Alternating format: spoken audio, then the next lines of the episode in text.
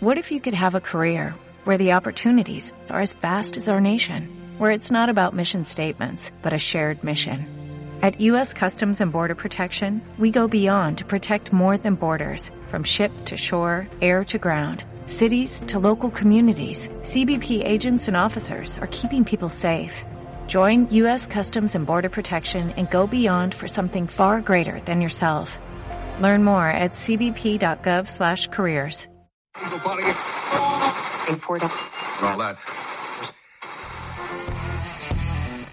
Nunca te lo habían contado.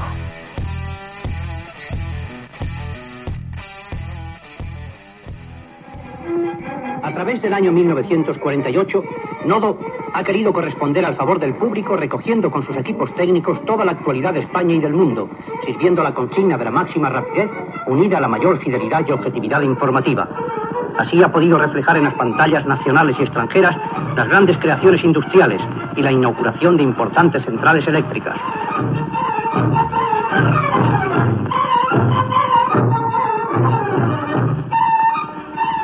El programa de reconstrucción naval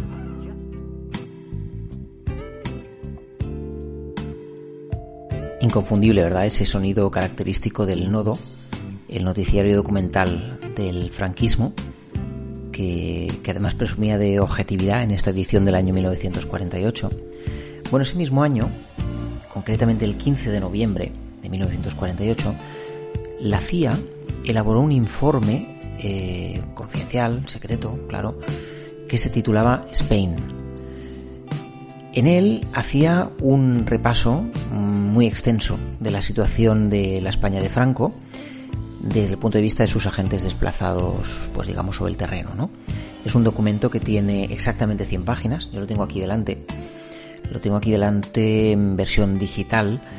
Esto es posible gracias a que la, CIA eh, los va desclasificando progresivamente. Este en concreto se desclasificó ya en el año 2013, hace por tanto ya 7 años. Y cuando la CIA desclasifica uno de estos archivos, además los digitaliza y bueno, y se pueden consultar. Y si tienes la paciencia de buscar estos informes, de leerlos, eh, salvando las distancias de, del idioma, etcétera, la verdad es que bueno puedes encontrar cosas interesantes como las que vamos a comentar hoy, ¿no? Y gracias a eso, a este informe que tengo aquí delante con el sello Secret, no el top, ¿eh? no el top secret de las películas, pero sí el sello secret, ¿no? Bueno, pues gracias a eso podemos saber cómo nos veía el espionaje norteamericano en los inicios del franquismo. Ya veremos que Estados Unidos tenía, tenía un cierto interés en lo que ocurría en España, al que consideraba un país estratégico por varios motivos. La CIA, por cierto, era un organismo recién creado, apenas un año atrás, por el, por el presidente Harry Truman, Truman, eh, recordad que fue el presidente de Estados Unidos que excluyó finalmente a España de las ayudas del Plan Marshall, por motivos que no vienen al caso, que podrían tener que ver no solo con, digamos, el posicionamiento eh, dictatorial de Franco, sino también, parece ser, con la ausencia de una libertad de culto. Pero bueno, esto nos llevaría casi casi que a, a otro debate, ¿no? Pero bueno, este sería uno de los primeros informes internacionales que elaboró la agencia, que esto es lo que quería decir, ¿no? Este no es un informe eh, pasajero, no es un, un corta y pega de esos que ahora se estilan. Esta es una auténtica foto fija de España en su dimensión, bueno, pues política, social, económica y por supuesto militar. Y preparaos porque este va a ser un viaje, yo creo que, que, que apasionante, como suele decirse, pero interesante de verdad por la cantidad de cosas que, revela este informe sobre cómo era la España de hace pues aproximadamente 70 años, cómo la veía Estados Unidos y por qué creía Estados Unidos que era especialmente interesante. Lo primero que encontramos en este informe es una afirmación categórica. Dice España tiene un interés estratégico para la seguridad de los Estados Unidos. Uno se pregunta, bueno, como que estratégico para la seguridad. Es decir, de Estados Unidos, ¿no? ¿Cómo afecta lo que haga eh, un país en plena posguerra como España? ¿Cómo afecta a un monstruo como los Estados Unidos? Bueno, pues el informe enseguida lo argumenta, con varios motivos, ¿no? Empieza diciendo, primero, su posición geográfica lo convierte en una potencial base de operaciones para la zona del Mediterráneo.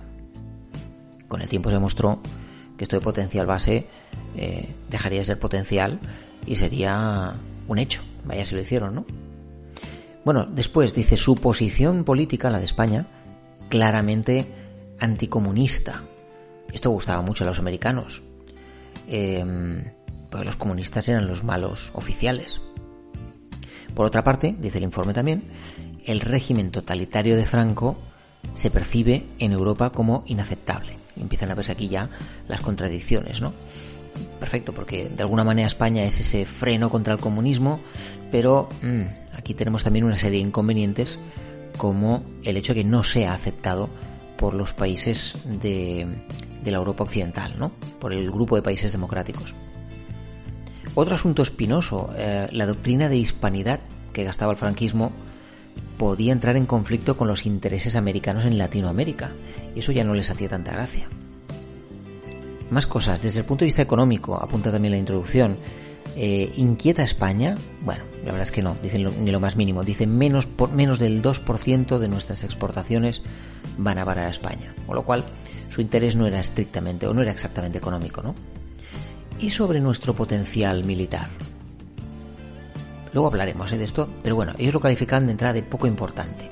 Sí que es verdad que advertían que el contingente de militares eh, superaba el medio millón de efectivos, lo que no era moco de pavo, y más significativo aún, la CIA decía, ojo, porque más de la mitad del presupuesto nacional español va a instituciones militares o policiales. Más de la mitad del presupuesto nacional. Bueno, pero si España no era una amenaza militar ni tampoco suponía un problema desde el punto de vista económico en caso de tener que romper las relaciones comerciales, mm, podemos decir que de alguna manera afectaba realmente lo que hiciera España a la seguridad de Estados Unidos. Eh, ¿Temía Estados Unidos el potencial militar de España? Para nada, yo os digo que para nada. En este punto la CIA era absolutamente implacable. Decían estos españoles, para empezar no tienen equipos modernos. Punto uno. Punto 2, decía, además su entrenamiento tiene un pequeño problema complementario, que es que no tienen combustible. Bueno, luego volveremos eh, sobre este punto. Ahora no quiero alargarme todavía con la parte militar, porque luego ya, ya veréis que, que, el informe de la CIA se detiene con todo lujo de detalles a analizar este asunto, ¿no? Con estas primeras líneas del informe, yo creo que nos vamos haciendo una idea de cómo nos veía la CIA. Como os he dicho, es un informe de 100 páginas. Eh, no me quiero detener en detalles triviales o ya conocidos por todos, como por ejemplo pues las alusiones a la economía eh, maltrecha de España tras la guerra civil, conocida por todos. Sí que es verdad que el informe pues lo detalla, explica bien la situación, el por qué se ha llegado hasta aquí, los sectores económicos eh, que están más activos, los más perjudicados por la guerra, los que están medio paralizados, etcétera, ¿no? La CIA lamenta, con un tono un poquito condescendiente, por cierto, la actitud de España al eh, comprar, de alguna manera, las teorías falangistas sobre autoabastecimiento en un entorno social y, económico de, aislamiento. ¿no? Decíamos, mm, decíamos, no, decía, ¿no? La España, entonces no, no necesitamos la economía internacional. Esto lo decía el régimen franquista. Que, por cierto, una reflexión, todo esto de, del autoabastecimiento nos recuerda peligrosamente a las reacciones que hemos visto estas semanas con el tema coronavirus por parte del gobierno español eh, sobre la creación de una industria autosuficiente frente a crisis sanitarias. Esto, mm, bueno, lo hemos visto en declaraciones de Sánchez, también se lo he oído decir al gobierno de la Generalitat de Cataluña, ¿no? Se habla de la desde un punto de vista aparentemente técnico, ¿no? ¿no? Necesitamos crear una industria que sea capaz de autoabastecerse. Bueno, esto es peligroso, ¿no? Fíjate que esto al final es lo que hizo el régimen franquista. No, no, ya nos creamos nuestra propia industria. Bueno, eso te convierte en un régimen absolutamente aislado desde el punto de vista económico. Bueno, decía la CIA, con un tono más bien inglés, ¿no? Eh, decía el británico, quiero decir, ¿no? Eh, oye, les hemos sugerido que a lo mejor sería positivo para ellos, esto lo explica en el informe, ¿no? Estos españoles, tan cerrados de mente, no lo dicen así, eh, pues les hemos explicado que deberían liberalizar su economía, pero rechazan esta idea. De lo que no hay duda es de que la CIA veía en España o en la España de Franco un régimen dictatorial. Aquí sí que no había duda, ¿no? Decía, ejerce un control absoluto sobre la prensa y la propaganda y ha suprimido las libertades civiles y políticas. Bueno, ahora lo tenemos claro. En aquel momento no todos los países lo veían con la misma claridad, ¿no? Desde luego, Estados Unidos sí. La CIA se fija en la figura de Franco y señala algo así como que este tipo, este tal Franco, lleva ya nueve años en el poder, y oye, y parece que aguanta, y se pregunta, ¿de qué depende que siga aguantando? Porque esto es también la respuesta a, oye, ¿y, ¿y qué pasaría si una de estas razones que le permiten aguantar caen por su propio peso? A lo mejor significa que el régimen cae, ¿no?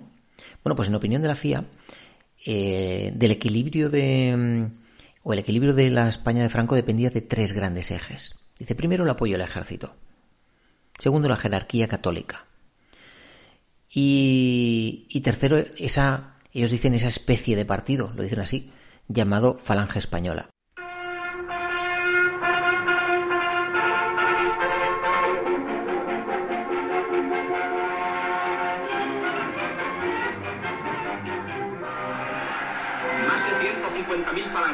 Llegados de todos los lugares de España, se concentran en el estadio de Chamartín para escuchar al generalísimo Franco y para ratificarle su lealtad y su adhesión en el 20 aniversario de la fundación de la Falange. Es impresionante esta manifestación de miles y miles de hombres con el atuendo de sus trajes civiles y la camisa azul. Entre los asistentes los hay de todas las clases sociales y de todas las tierras de la patria, antiguos afiliados, excombatientes de la Cruzada y de la División Azul, y también los que llegaron a las filas del movimiento.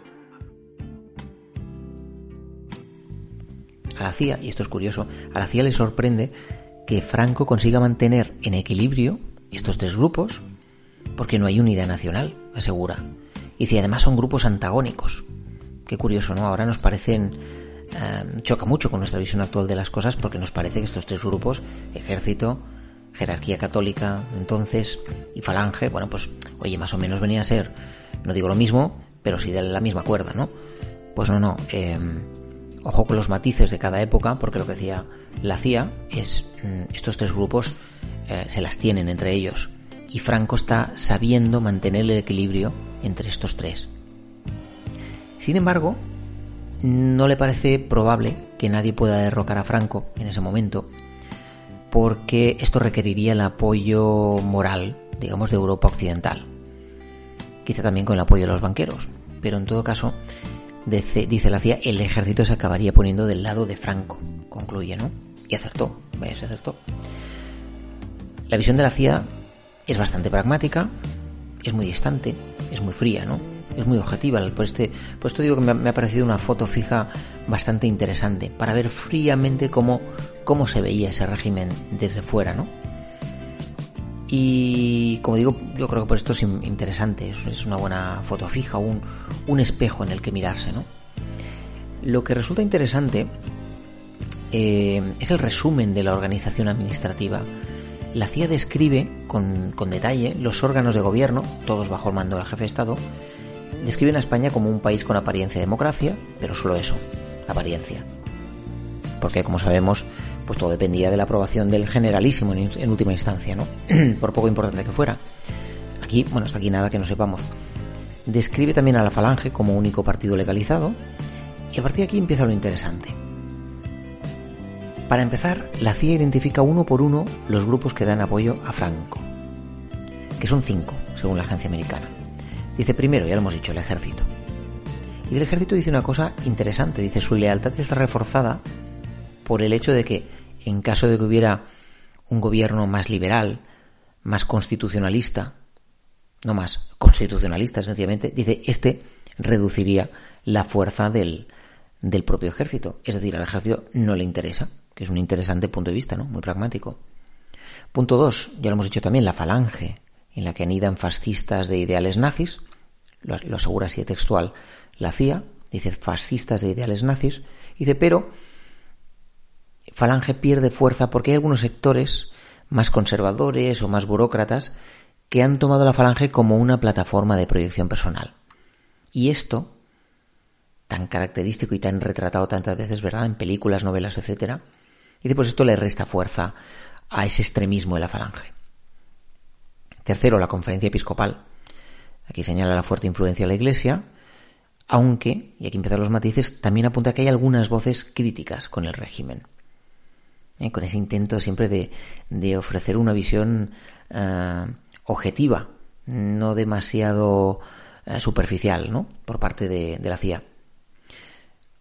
Un cuarto actor en, en, estos pilares que apoyan el franquismo dice Acción Católica. Acción Católica como un grupo pro-franquista y un grupo con cierto poder, por su masa crítica, ¿no? Y quinto, dice los conservadores monárquicos, especialmente los carlistas. Y bueno, y dice, bueno, ya hemos señalado quiénes eran los que sustentaban el, gobierno de Franco, cuáles eran las amenazas. Bueno, pues aquí señala los monárquicos liberales, que abogan por la restauración de, la monarquía constitucional, con don Juan de Borbón.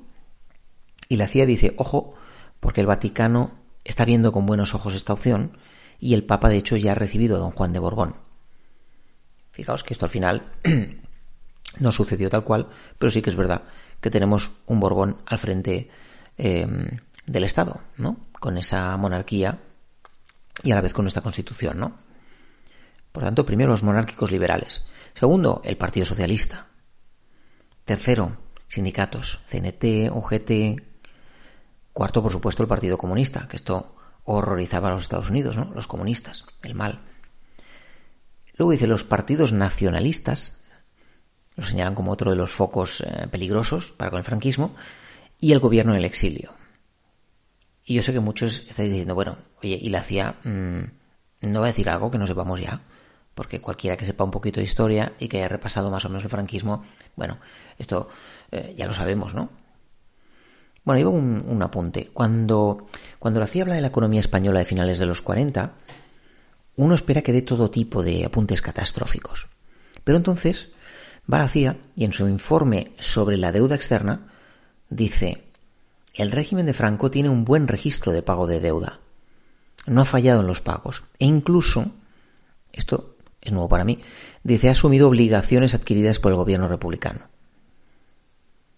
Esto es unas cosas que a mí me sorprendió de este, de este informe de la CIA, ¿no? Que Franco fuera un buen pagador. En resumen, nos viene a decir eso. También hay que decir que tampoco nadie se venga muy arriba en este asunto, porque a continuación el informe asegura, dice, como no se produzca un cambio profundo en las políticas de expansión, esto no se va a poder mantener en el futuro. De hecho, en otros muchos puntos del informe se manifiesta con todo lujo de detalles la debilidad de la economía española. Pero sí que es curioso este apunte, ¿no? Dice, ojo, que el régimen de Franco es buen pagador.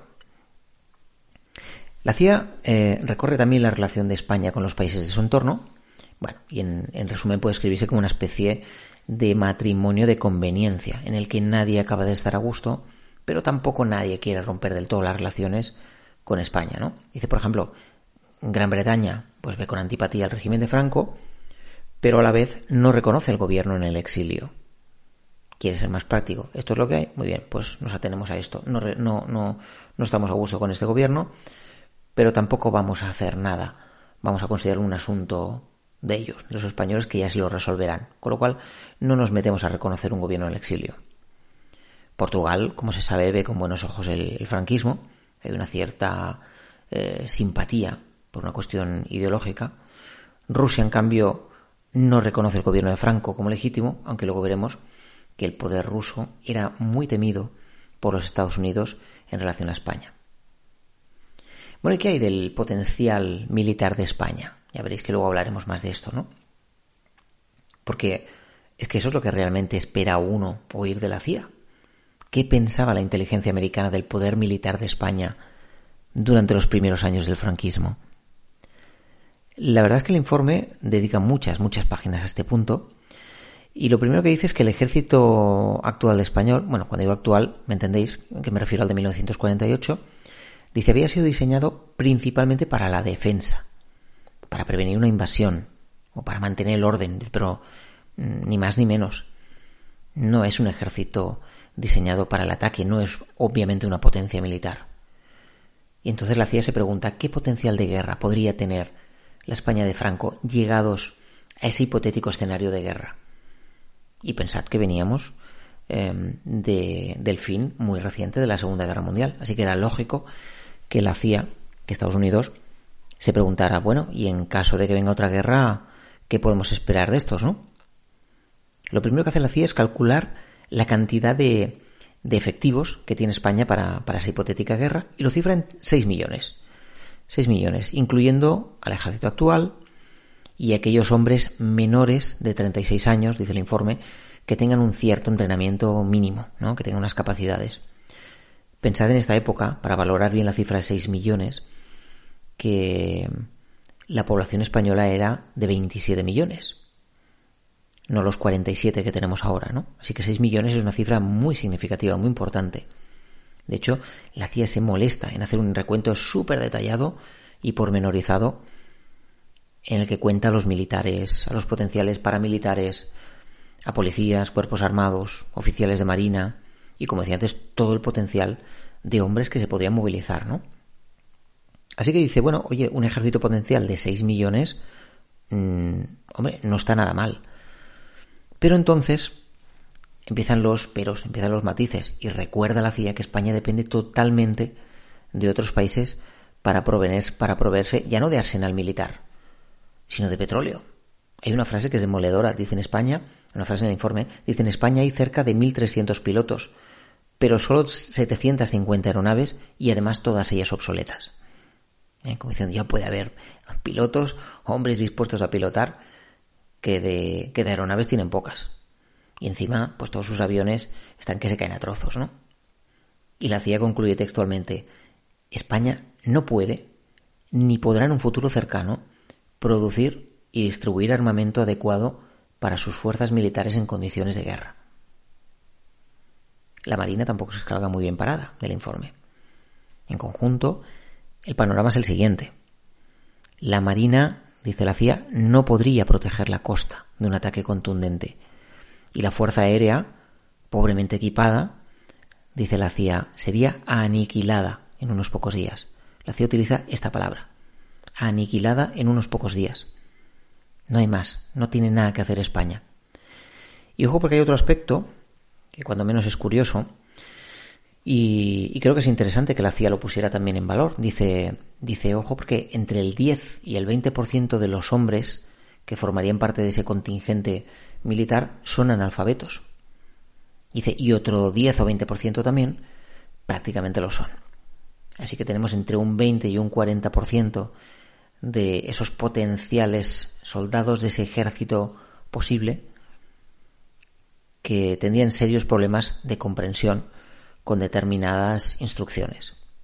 Así que, en definitiva, dice la CIA, la defensa española estaría formada por un ejército precario, sin medios, sin potencial militar, por supuesto sin capacidad de producción seria, sin ingenieros potentes, sin los profesionales eh, expertos necesarios para diseñar y fabricar, fabricar a lo mejor, pero no para diseñar Em, ciertos armamentos con un componente tecnológico alto y encima, en buena medida, analfabeto.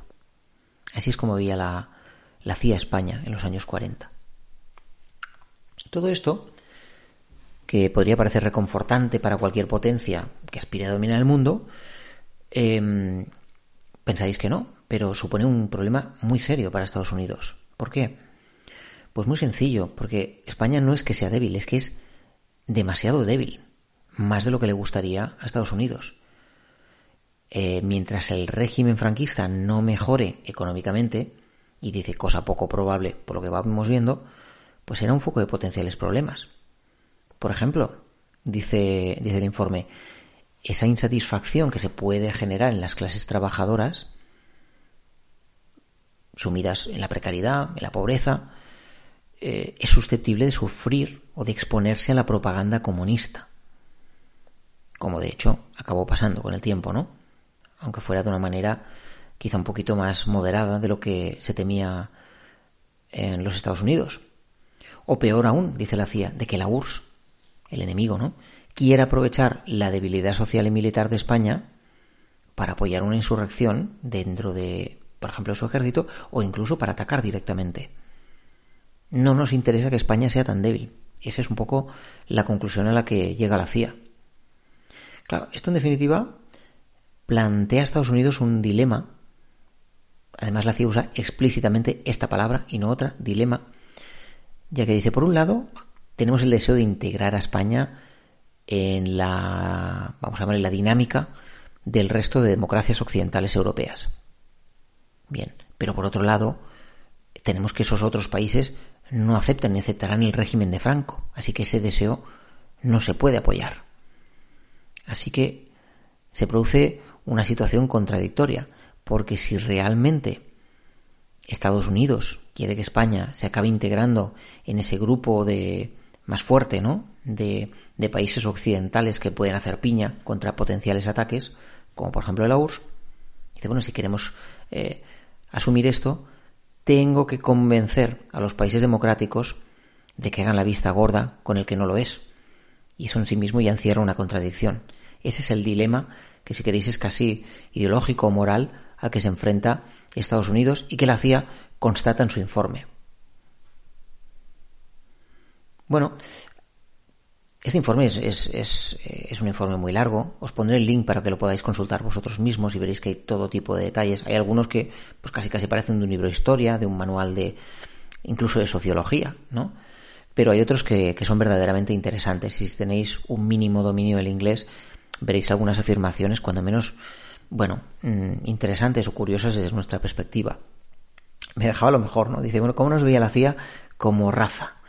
Eh, para mí es uno de los capítulos más, más curiosos, más divertidos de este informe.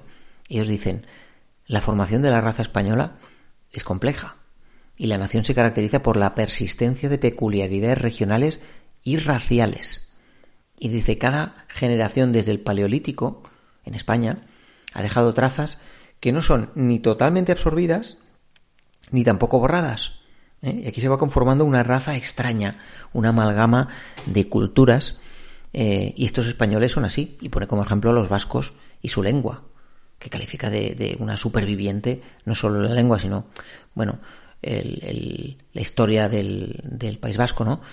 Dice, es una, dice, es un superviviente desde tiempos prehistóricos.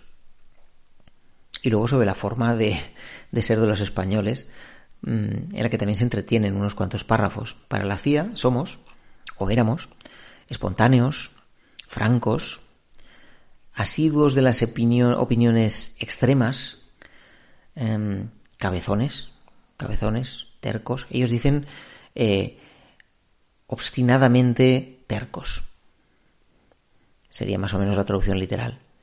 Dice también que, estos españoles son muy orgullosos, individualistas y más eh, dados a la intuición que a la razón. Ah, y los y los hombres altos, dice, de, de más de seis pies, es decir, más de un 80, dicen son toda una rareza. Así que ya veis que esta visión, un poco tópica, a la vez cruda y, probablemente realista, es la que hacía la CIA en 1948. En una cosa se equivocaron, y es que el régimen de Franco no sucumbió. No lo he dicho explícitamente, pero a lo largo del informe se van sucediendo los comentarios escéptico sobre la posibilidad de que Franco sea capaz de mantener ese juego de equilibrios. Y si lo mantiene, dice, bueno, no va a durar mucho esta economía. Bueno, el caso es que duró, aguantó, aguantó seguramente mucho más de lo que prevían los, los analistas de la CIA, ¿no? No se desmoronó, sí que es verdad que nos sometió, o sometió al, país a unos años de precariedad, de aislamiento, porque realmente em, me gustaría saber qué hubiera sido de España como país si durante todos esos años en los que estuvo aislado se hubiera desarrollado como lo hicieron otros países, intelectualmente, socialmente, económicamente. Bueno, fueron unos años de pause, ¿no? Por decirlo así. Bueno, por suerte esos años quedaron atrás y lo que ahora uno se pregunta, o yo por lo menos me lo pregunto, es cómo nos debe de ver ahora la CIA aparte, por supuesto, de un poquito más altos.